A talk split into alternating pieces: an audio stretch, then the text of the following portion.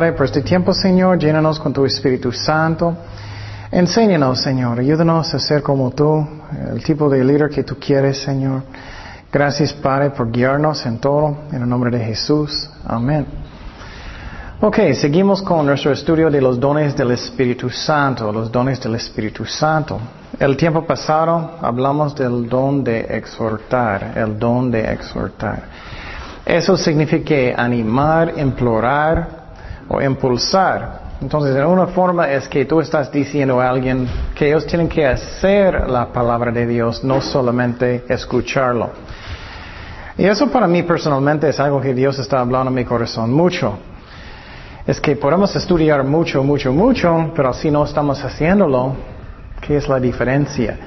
Y a veces pensamos, sí, sí, sí, estoy haciéndolo, sí, sí, sí. Y no, no, no, no. y necesitamos mirar el corazón. ¿Estoy haciendo lo que Dios dice? ¿Solamente estoy prendiendo? Um, necesitamos hacer los dos. Esa es la única manera que podemos madurar en Cristo. Y, y tienes que buscar su propio corazón. Entonces, miramos para exhortar es que vas a hablar eh, con la persona una manera para que ellos van a querer. Van a querer. Entonces, exhortar no es lo mismo como regañar. A veces puede ser, pero usualmente hablas en una manera para que ellos van a querer hacerlo. Y uh, eso es la clave, porque siempre queremos que viene del corazón. Y por ejemplo, ¿qué dijo Jesús? Si me, si me amas, ¿qué? Guarda mis mandamientos. Entonces Él está haciéndolo en esa forma. Si me amas, vas a hacerlo. No solamente guarda mis mandamientos. Entonces, ¿cómo estoy? ¿Estoy haciendo lo que Dios dice? ¿Cómo estoy? Entonces, obediencia es lo que Dios quiere más que todo. ¿Recuerdas lo que él dijo a, Samuel dijo a Saúl? Es más importante obedecer que sacrificio. Y claro, necesitamos servir al Señor, necesitamos hacer eso del corazón. Pero más importante es que estamos obedeciendo a Dios. Y, y, tú puedes cantar como un ángel, pero si tú eres un enojón, no sirve mucho. Tenemos que pensar en eso. Um, y el rey Saúl, miramos que él, él estaba sirviendo a Dios mucho, mucho, mucho. Puedes mirar personas que están sirviendo en la iglesia, que están haciendo muchas cosas. Entonces el rey Saúl, él sirvió al Señor mucho. Pero el problema es que él no quería obedecer. Y eso es muy importante que entendamos. Puedes mirar personas en la iglesia están haciendo mucho, posible están cantando, posible están limpiando, enseñando, lo que sea. Pero si ellos no están obedeciendo a Dios, no vale, no vale. Necesitamos obedecer más que servir. Y claro, Dios quiere que estamos sirviendo al Señor. Pero lo más importante es que obedecemos. Y esa es la razón, el don de exhortar es tan importante. Si estás enseñando la Biblia, tienes que enseñarlo en una forma para que la gente quiera obedecerlo. La gente quiere obedecerlo. Y ese es un don que trabaja con enseñar, con enseñar. Y por ejemplo, si estás enseñando a los jóvenes que ellos necesitan solamente casar con una persona que es cristiano, es mejor que vas a exhortarlos y darle, enseñarles en una forma qué es la razón que quiero obedecer. Bueno, puedes decir, oh, ¿puedes, ¿quieres estar con esa persona toda su vida, nunca puedes salir, nunca, nunca, nunca. Oh, ok. Ellos tienen que pensar más. Y el don de exhortar es muy importante. Y por ejemplo, una vez, ¿qué es un ejemplo? Una vez uno de, de los niños estaban portando mal en la escuela. Y, uh, y después hablé con ella. Y en vez de solamente decir, hey, portaste muy mal. no, yo hablé con ella, aunque eres chiquita, y expliqué, mira, ¿Tú vas a querer que personas hacen eso si estás enseñando niños un día? Y expliqué todo, aunque era muy chiquita. Y, pero finalmente, finalmente dije, bueno, si sigues así, ya no puedes seguir en la clase. pero ella entendió que era la razón. Y exhortar es una manera para que ellos van a querer de obedecer. Y eso es muy importante. Y es, una lección también que no, no automáticamente piensas que personas andan bien solamente porque ellos están sirviendo a Dios. No significa eso. Personas pueden tener dones. Esa es la razón, muchas veces vas a mirar a alguien que tiene un don y, ay, ¿cómo es posible que Dios está usando a esa persona? Es porque es un don. Es eh, no es algo que merecemos. Um, y Dios muchas veces Él hace eso. Él usa lógica. Vamos a Isaías 1.16. Isaías, Isaías 1.16 dice, Lavaos y limpiaos, quitad la iniquidad de vuestras obras delante de mis ojos. Deja de hacer lo malo. Aprended a hacer el bien, buscar el juicio, restituir al agraviado, hacer justicia al huérfano, amparar a la viuda Venid luego, dice Jehová, estemos a cuenta, si vuestros pecados fueran como la grana, como la nieve serán emblanquecidos, si fueran rojos como el carmesí, vendrán a ser como blanca lana. Si quisiereis y oiréis, comeréis el bien de la tierra. Mira cómo Dios está haciéndolo. Él está explicando, mira, si vas a arrepentir, yo voy a limpiar toda su vida. Si no quisierais, eso es como yo con la niña, fuereis rebeldes, seréis consumidos a espada porque la boca de Jehová lo ha dicho. Entonces, esa es la forma. Con niños, con adultos, no solamente que estamos como regañando, que estamos explicando, exhortando para que ellos van a querer de obedecer. Um, hay una broma que escuché de, que, de un señor que estaba regañando a un niño. Él estaba diciendo, párate, párate, párate. Y el niño no, no quiso, párate, párate, párate. Y finalmente él paró. Él dijo, ok, me, paró, pero en mi corazón todavía estoy sentado. Entonces la meta es que viene del corazón, que no es solamente lo de afuera. Y el don de exhortar es muy importante en esa forma. Entonces, uh, eso es el don de exhortar. Um,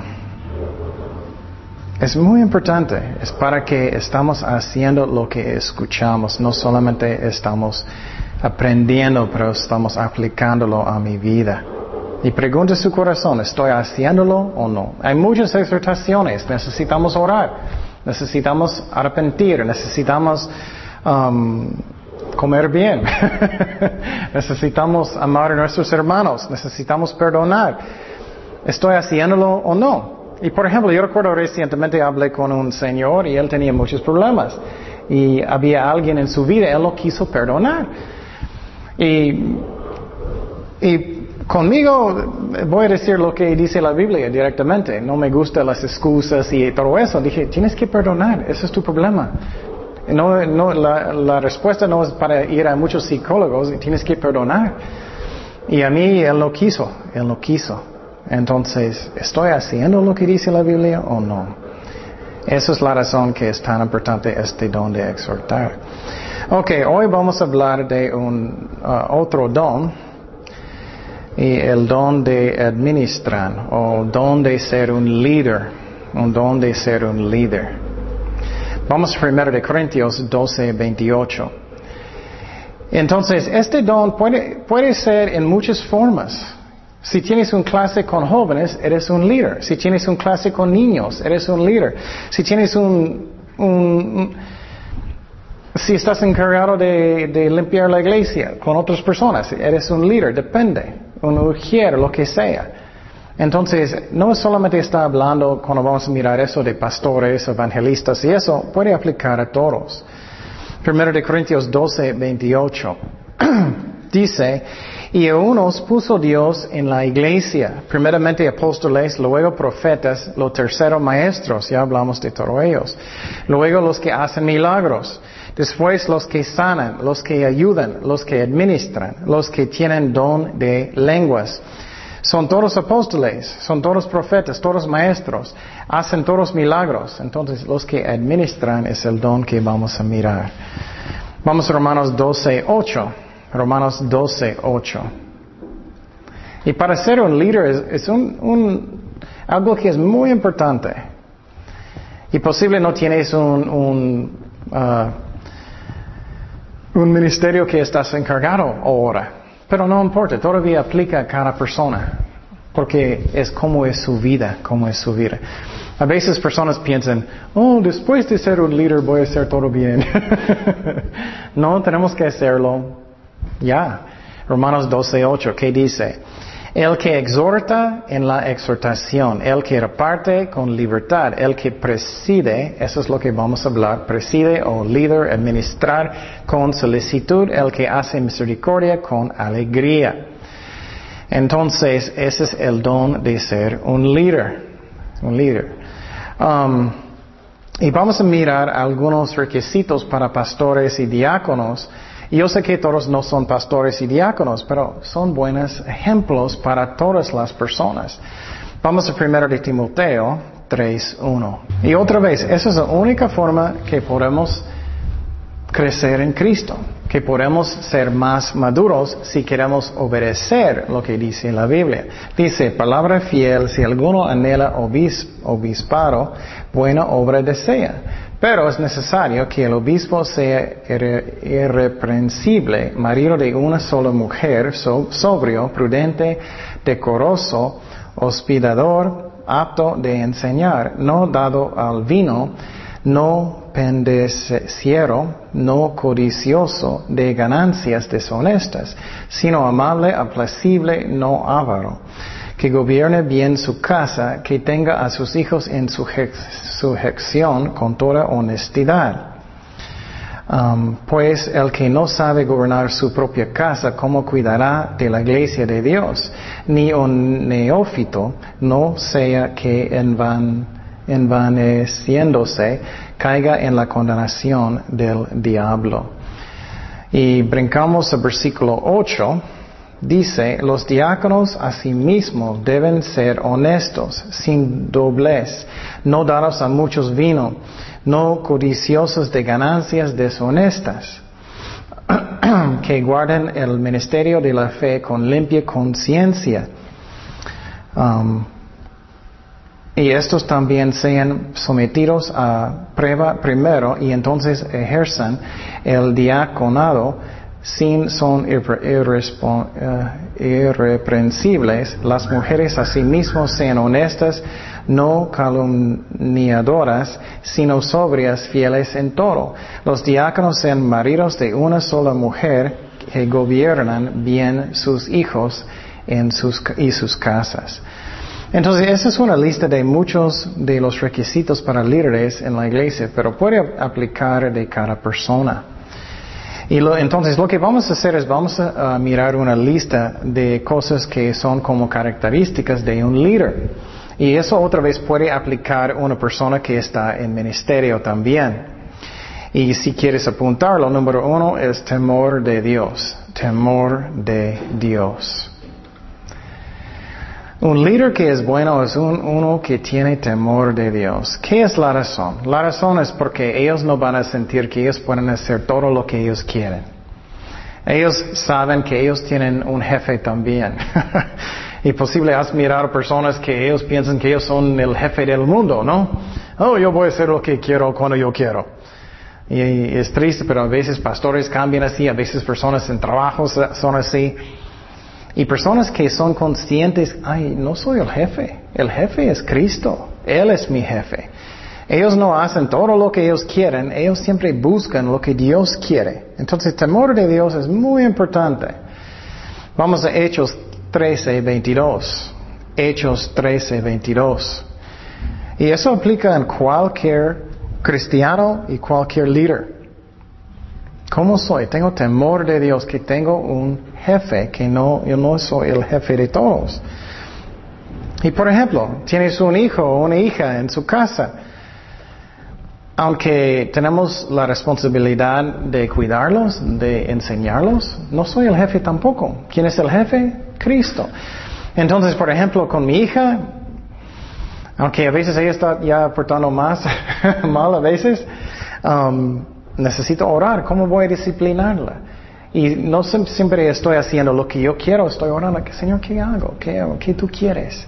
Eso es como podemos ser buen líderes si soy consciente que tengo un jefe que es Dios. Hechos 13, 22 dice, quítalo este, les ah, levanto por rey a David, de quien dio también testimonio diciendo, he hallado a David, hijo de Isaí, varón conforme a mi corazón. Y esa es la clave, ¿quién qué?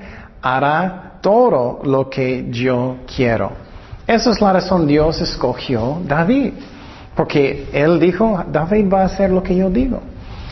Entonces, piénsalo, ¿cómo es con, con los hijos? Personas que tienen hijos, ellos están peleando cualquier cosa, ay, te pones loco, ¿no? Ay, ¿por qué no solamente lo haces? No me peleas cada cosa. Y Dios es lo mismo. Él quiere que nuestros corazones son como obedientes, que voy a hacer lo que Dios dice, que no estoy peleando con Dios. Esa es la razón Él escogió David. Entonces, ¿quieres un corazón que es según Dios?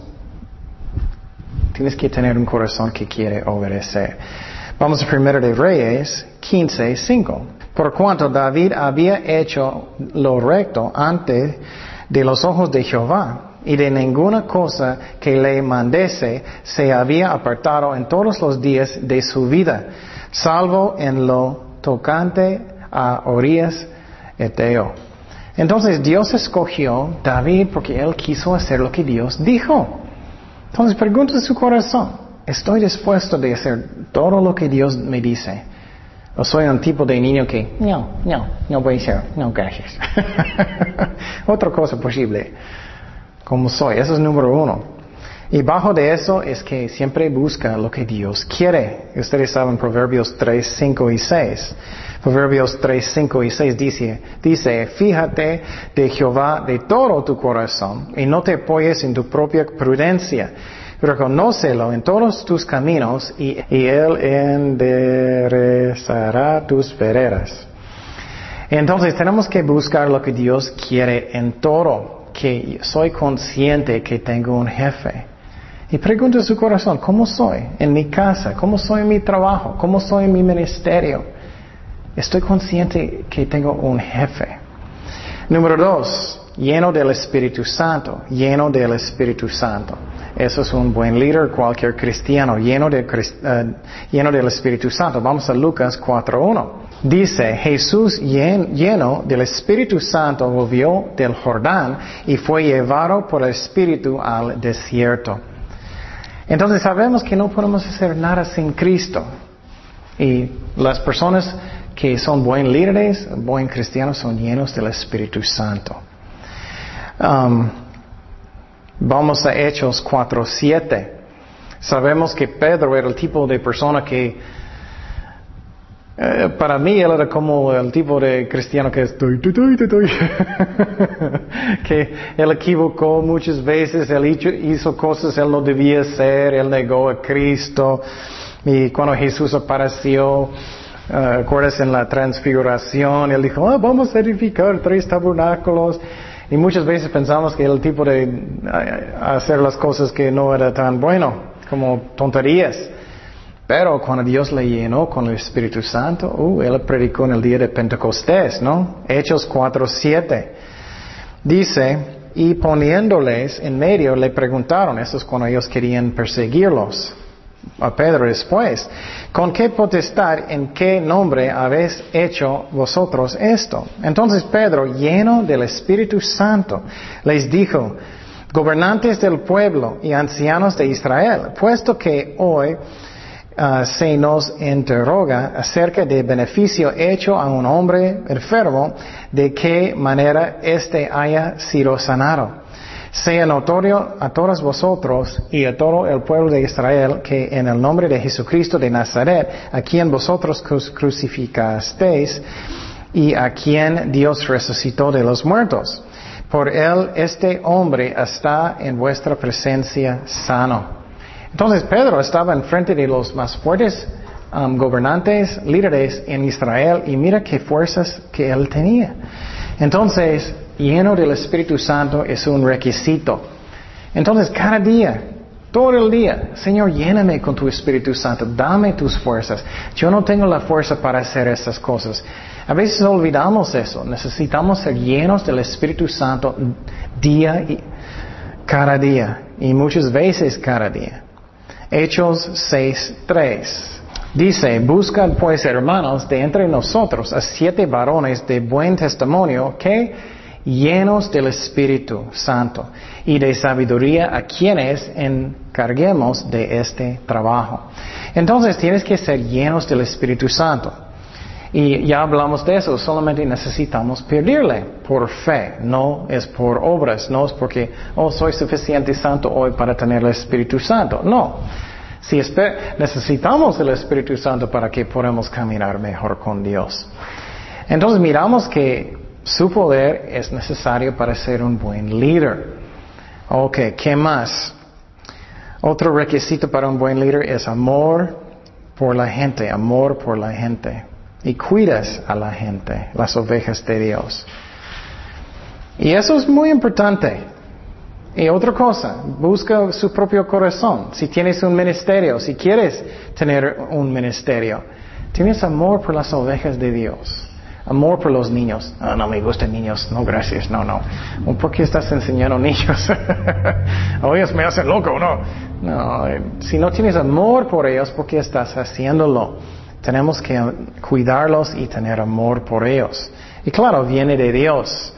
Vamos a Mateo 9, 36. Y al ver las multitudes, Jesús tuvo que compasión de ellas, porque estaban desamparadas y dispersas como ovejas que no tenían pastor.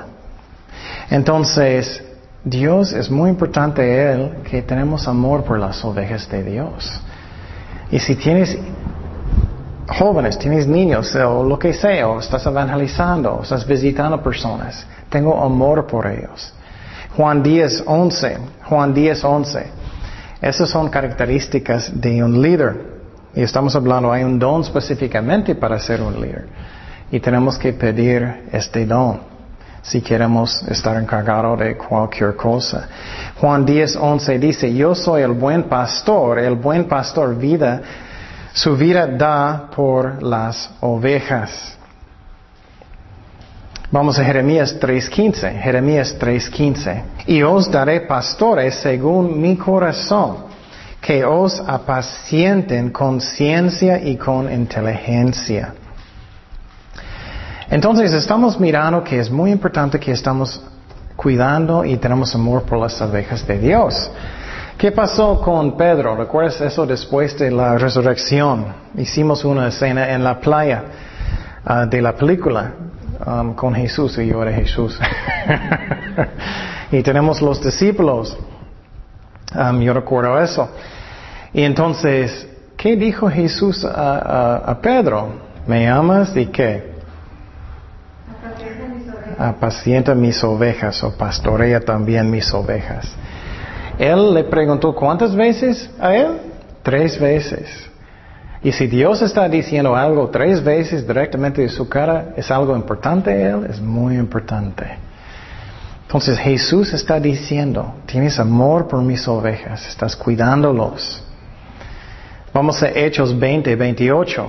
Hechos 20, 28, ¿Qué dice, por tanto, miren por vosotros y por todo el rebaño en que el Espíritu Santo os ha puesto por obispos o pastores para apacentar la iglesia del Señor, la cual Él ganó por su propia, ¿qué? Sangre, por su sangre. Entonces Dios es muy importante que cuidamos las ovejas de Dios. Y algo que es muy importante y interesante es estudiamos cuando personas no están cuidándolos. Dios enoja. Vamos a Ezequiel 34.10. Eso a mí es muy interesante. La cosa a veces que no entendemos es porque Dios permite si a Él no le gusta. A veces Dios permite cosas que no entendemos. Y a veces pastores no están cuidando las ovejas bien, pero a veces Dios permite. Ezequiel 34 días, ¿qué dice?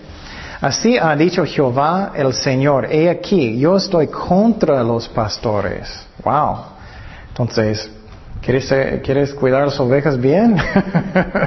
yo estoy contra los pastores y demandaré mis ovejas de su mano y les haré dejar de apacentar las ovejas, ni los pastores se apacentarán más a sí mismos. Ellos estaban pensando en quién y cuidando quién. Ellos mismos. Pues yo libraré mis ovejas de sus bocas y no les harán más por comida. Wow, qué fuerte, ¿no? Entonces Dios está diciendo, quiero que estás cuidando mis ovejas bien. Esa es la razón para mí. Eh, siempre estoy riendo cuando pastores actúan como las ovejas son de ellos. No, las ovejas son de Cristo. Y mis hijos también. Estoy cuidándolos, pero son de Dios, no de mí. Tenemos que hacerlo en una manera que Dios quiere. Vamos a Juan 10, 12. Juan 10, 12. Pero hay muchos que solamente están haciéndolo por ellos mismos. Solamente por ellos mismos. Juan 10, 12, ¿qué dice? Más el asaliado y que no es el pastor de quien no son propias las ovejas, ve venir al lobo y deja las ovejas y huye. El lobo, el lobo arrebata las ovejas y las dispersa. Así que el asalariado huye porque es asalariado y no le importan las que las ovejas. Entonces, mire el corazón de Dios. A veces pensamos, ay, ¿por qué Dios está permitiendo eso? A veces Dios permite, pero no significa que Él le gusta. Entonces tenemos que cuidar las ovejas de Dios. ¿Cómo están ellos? ¿Cómo están sus casas? Ellos tienen necesidades. Y claro, no estoy diciendo que tienes que hacer todo. Pero mira, las personas tienen necesidades o ellos necesitan oración, necesitan ayuda en una forma. Es muy importante a Dios. Mateo 25, 34. Dice, entonces el rey dirá a los de su derecha, venid, benditos de mi Padre, heredar el reino preparado para vosotros desde la fundación del mundo. Porque tuve hambre y me disteis de comer, tuve sed y me disteis de beber, fui for, uh, forastero y me recogisteis, estuve desnudo y me cubristeis, enfermo y me visitasteis, en la cárcel y vinisteis a mí. Entonces los justos le respondieron diciendo, Señor, cuando te vimos hambriento y te sustentamos, o sediento y te dimos de beber, y cuando te vimos uh, forastero y te recogimos y desnudo o te cubrimos, o cuando te vimos enfermo o en la cárcel, vimos a ti.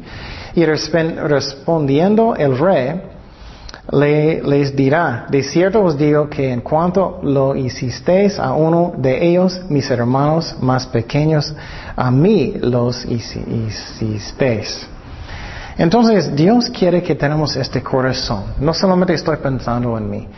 Usualmente como personas son. Ellos están en la iglesia, Ay, quiero salir porque quiero ir a McDonald's, quiero mi Big Mac.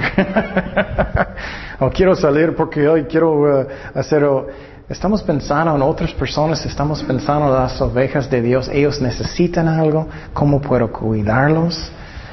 Y uno de los versículos en la Biblia que sinceramente yo era más, más uh, sorprendido es este versículo. Uh, Filipenses 2, 19. Este pasaje, Filipenses 2, 19. Pablo dijo que él solamente tenía una persona que tenía un corazón como él. En medio de todos. Una persona. ¿Puedes imaginar eso? Que tenía el mismo corazón como él para cuidar las ovejas de Dios. Filipenses 2, 19. ¿Qué dice? Espero en el Señor Jesús enviaros pronto a Timoteo, era él, para que yo también esté de buen ánimo al saber de vuestro estado pues a ninguno tengo de mismo ánimo y que tan sinceramente se interese por vosotros. Qué increíble, ¿no? Nadie, solo Él. Porque todos buscan qué? Lo suyo propio, no lo que es de Cristo Jesús, pero yo conocéis los méritos de Él, que como hijo a padre ha servido conmigo en el Evangelio Así que a este espero enviaros luego que yo vea cómo van mis asuntos. Qué increíble, ¿no? Eso me afectó mucho, ¿sabes? Tantas personas que él habló, él tenía una persona que tenía un corazón para las ovejas yo wow. Entonces pregunta su corazón, ¿cómo soy? ¿Soy solamente pensando en mí o pienso en las ovejas de Dios? Otra cosa que necesitamos para ser un buen líder es diligente, diligente, que no somos flojos, que estamos trabajando bien, diligente. Para ser un buen líder necesitas eso. Vamos a 2 de Corintios 8, 16. Pero gracias a Dios que puso en el corazón de Tito la misma solicitud por vosotros. Y mira lo que dice, pues a la verdad recibió la exhortación, pero estando también muy solícito por su propia voluntad, partió para ir a vosotros. Entonces él era el tipo de persona que él, él trabajó bien y, y por su propia voluntad. Él no necesita alguien diciendo, ay Sergio, ¿estás leyendo su Biblia? Es un ejemplo nomás. ay Miguel, ¿estás orando? ¿Estás orando Miguel? No, que hacemos por nuestra propia voluntad. Entonces, eso necesitamos ser diligentes. ¿Estás estudiando mucho? No, no. Y a veces voy a decir eso, no, no es que estoy pensando que no, pero Estoy haciéndolo por mi propia voluntad. ¿Cómo estoy? Estoy diligente. Y, Dios no le gusta cuando somos flojos. Vamos a Proverbios 26, 14. Dice, como la puerta gira sobre sus quicios, así es, así el perezoso o flojo se vuelve en su qué? En su cama. Mete el perezoso flojo su mano en el plato, se cansa de levantarla a su boca. Entonces está diciendo que aquí que personas que son muy flojos, ellos son muy flojos. Ay, no quiero comer porque tengo que mover mi mano, tengo que ir al refri. No debemos hacer así. Tenemos que estudiar bien, orar bien, buscar con todo corazón lo que Dios quiere, que no somos flojos. Vamos a Mateo 25, 26. Dice, respondiendo, su señor le dijo, siervo malo y negligente o flojo, ¿sabías que ciego donde no sembré y que recojo donde no esparcí? Entonces, Dios no quiere que somos flojos. Es muy importante que estamos haciendo nuestro trabajo bien. Um, yo recuerdo cuando enseñé a los niños en el otro lado. No, no, no estoy como diciendo que soy perfecto, no, pero es un ejemplo. Cuando preparé para los niños, yo hice con mucho tiempo también. Usualmente como por un estudio para los niños como cuatro horas o algo así. Preparando un trabajo para ellos. Siempre yo hice un trabajo que era junto con un pasaje en la Biblia para que ellos van a aprender bien y siempre busque un, eh, canciones para ellos también, que todo trabajo juntos. Y yo recuerdo mi favorito eh, trabajo que hice es que hice uno cuando ellos bajaron Pablo en la canasta. ¿Recuerdas eso en, la pared?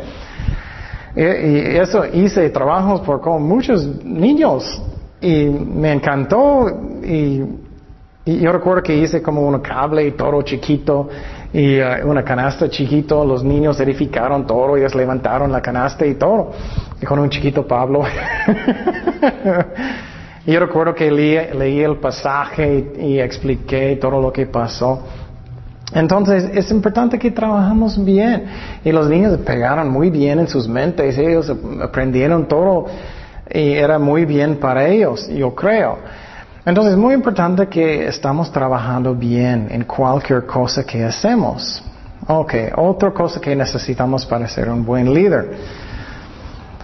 Un buen líder. Um, necesitamos uh, poner un buen ejemplo. Poner un buen ejemplo. No como un dictador, pero poner un buen ejemplo. Que estamos, somos líderes eh, voluntariamente, la gente sigamos a nosotros voluntariamente, que somos un buen ejemplo. Vamos a ver Pedro 5, 1. Dice, ruego a los ancianos que están entre vosotros, yo anciano también con ellos, que es testigo de los padecimientos de Cristo, que soy también participante de la gloria que será revelada. Apacienta la grey de Dios que está entre vosotros, cuidando de ella, no con fuerza, no por fuerza, sino voluntariamente, no por ganancia deshonesta, sino con ánimo pronto, no como teniendo señorío sobre los que están a vuestro cuidado, sino ejemplos de la gracia. Esa es la clave, ejemplos. Y cuando aparezca el príncipe de los pastores, vosotros recibiréis la corona incorruptible de gloria. Entonces, que somos un buen ejemplo, que ellos están siguiendo el ejemplo. Y claro, no somos perfectos, pero que estamos haciendo nuestro mejor para ser un buen ejemplo para los niños, o para los adolescentes, o, cualquier persona. ¿Y cómo soy? Y eso es muy importante, especialmente un ejemplo que, que, es muy bueno es con los niños. Los niños copian todo, ¿no? Ellos saben todo. Entonces, si estás haciendo algo malo, usualmente ellos van a hacer lo mismo. Si estás diciendo malas palabras, usualmente ellos van a decir malas palabras. Si estás eh, poniendo un buen ejemplo, usualmente ellos van a seguir eso. Es como es. ¿Y qué tipo de ejemplo que soy? Vamos a Mateo 20, 25. Y uh, no quiero asustar a nadie, pero muchas veces cuando estás enseñando niños, ay, vas a aprender lo que está pasando con los papás, ¿no? Eso es lo que pasa. Si no estás uh, poniendo un buen ejemplo, los niños repiten. Mateo 20, 25, ¿qué dice? Entonces Jesús, llamándolos, dijo, ¿sabéis que los gobernantes de las naciones se enseñorean de ellas? y a los que son grandes ejercen sobre ellas potestad. Mas entre nosotros no será así, sino que el que quiera hacerse grande entre vosotros será vuestra ¿qué? servidor. Y el que quiera ser el primero entre vosotros será ah, vuestro siervo. Como hijo del hombre no vino para ser servido, sino para servir y para dar su vida en rescate por muchos. Entonces, un ejemplo mejor que todos es eh, un serviente que está buscando a Dios. No es eh, que eres el tipo de persona que, que no quiere trabajar con cualquier cosa. Y por ejemplo, pastores que dicen, ah, ellos van a limpiar, ellos van a hacer todo, ellos van a hacer eso, eso no, no está bien. Para cualquier persona que, que, es, que tenga un buen ejemplo para la gente. Y algo que no me gusta es que muchas veces estoy escuchando pastores, oh, pastor más grande, serviente en la iglesia, pero nunca está haciendo nada, no, nunca está limpiando, nunca está haciendo nada. Eso no está bien. Entonces necesitamos poner un ejemplo de un serviente y un ejemplo bueno. Otra cosa que necesitamos tener eh, es que somos honestos, que somos honestos, que guardamos nuestras palabras. Ustedes saben cómo es con algunas personas. Ellos van a decirte, oh, ya, voy, voy, voy uh, mañana. Y, tú eres, ajá, yeah, yeah, right. no creo. o ellos van a decir, oh, yo voy a hacer eso. Y tú eres, ajá, ya, yo creo. No debe ser así. Vamos a Mateo 5, 37. Mateo 5, 37. Y claro, sabemos que a veces cosas pasan, pero que no, eso no es algo que... Uh, lo haces mucho. Mateo 5, 37, ¿qué, dice? Pero sea vuestro hablar sí, sí, no, no. Porque lo que es más de esto es eh, de mal procede. Vamos a 2 de Corintios 1, 17. 2 de Corintios 1, 17. Entonces Dios quiere que estamos diciendo la verdad, que guardamos nuestras palabras, que no somos mentirosos. Él quiere que estamos diciendo la verdad. Segundo de Corintios 1.17 dice así que al, proponerme esto, usé quizá de ligereza o lo que pienso hacer lo pienso según la carne para que haya en mí sí o y no. Más como Dios es fiel, nuestra palabra a vosotros no es sí y no. Porque el Hijo de Dios Jesucristo que entre vosotros ha sido predicado por nosotros, por mí, Silvano y Timoteo, no ha sido sí y no, más ha sido sí y él, en él. Porque todas las promesas de Dios son en él sí y en él amén, por medio de nosotros para la gloria de Dios. Vamos a Efesios 4, 25. Y muchas veces eh, personas solamente dicen, oh, es un mentirita, es un... No. ¿Puedes imaginar que Dios es un mentiroso? Oh, tienes la salvación. no es cierto. oh, voy a cuidarte. Oh, lo siento. No, no es cierto. ¿Puedes imaginar eso? No, tenemos que guardar nuestras palabras y, no mentimos. Efesios 4:25, ¿qué dice? Por lo cual, desechando la mentira, habla verdad cada uno con su prójimo, porque somos miembros los unos de los otros. Vamos a Colosenses 3.9. Colosenses 3.9. Colosenses 3.9, ¿qué dice? No mientas los unos a los otros, habiendo despojado del viejo hombre con sus hechos. Y entonces, personas piensan que no es tan grande cosa, pero sí es. Una de las razones es tan importante es que personas ya no pueden tener confianza. Y obviamente a veces cosas pasan, no estoy diciendo que nunca cosas pueden pasar. Pero si estás haciendo eso muy a menudo, eso está mal, eso está mal, o nunca es bueno. Pero no debemos mentir, debemos guardar nuestras palabras. Y lo que puede pasar es personas ya no van a creerte. No, no es cierto, no es cierto, no es cierto. O, o, tú vas a pensar, ah, no sé qué es la verdad, qué ellos van a hacer, no sé nada, no tengo confianza. ¿Qué más necesitamos tener para ser un buen líder? Tenemos que tener valor, tenemos que tener valor. Eso es muy importante especialmente para un cristiano porque a veces tienes que decir cosas que no son tan populares. En el mundo, ¿qué, el mundo hace? Oh, voy a hacer todo para que todos sienten felices y nadie siente incómodo, nada de nada.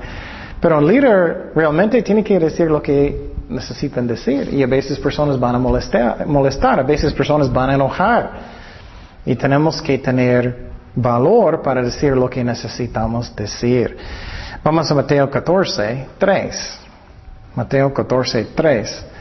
Y un buen ejemplo de eso era Juan el Bautista. Uh, él no tenía nada de temor, ¿no? Mateo 14, 3.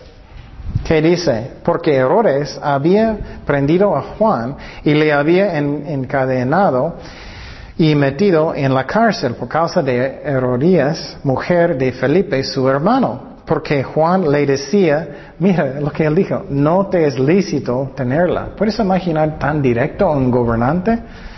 Y Herodes quería matarle, pero temía al pueblo porque tenían a Juan por profeta.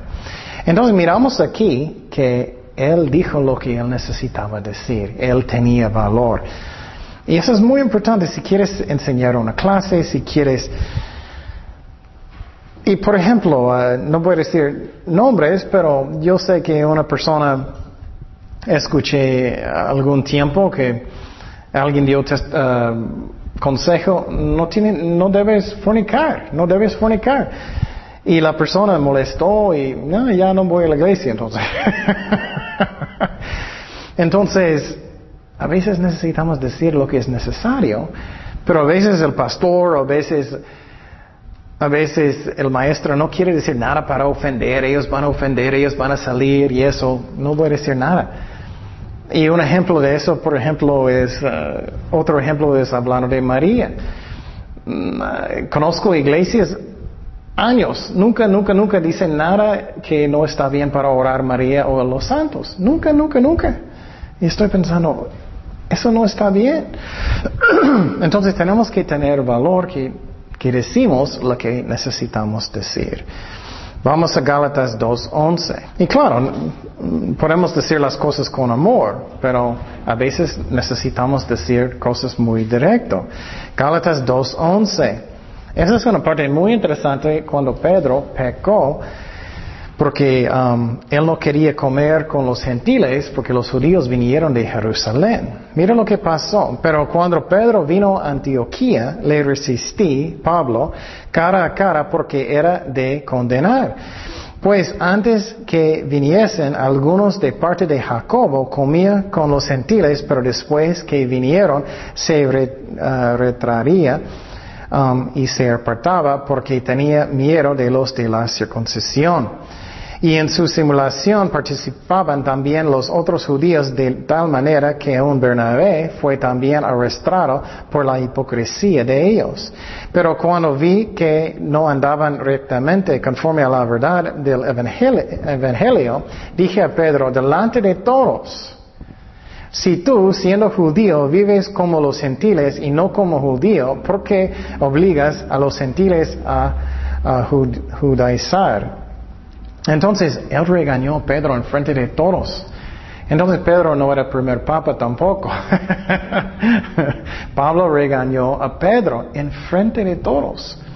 Entonces a veces es necesario uh, regañar y disciplinar y decir las cosas que Dios quiere, aunque es fuerte.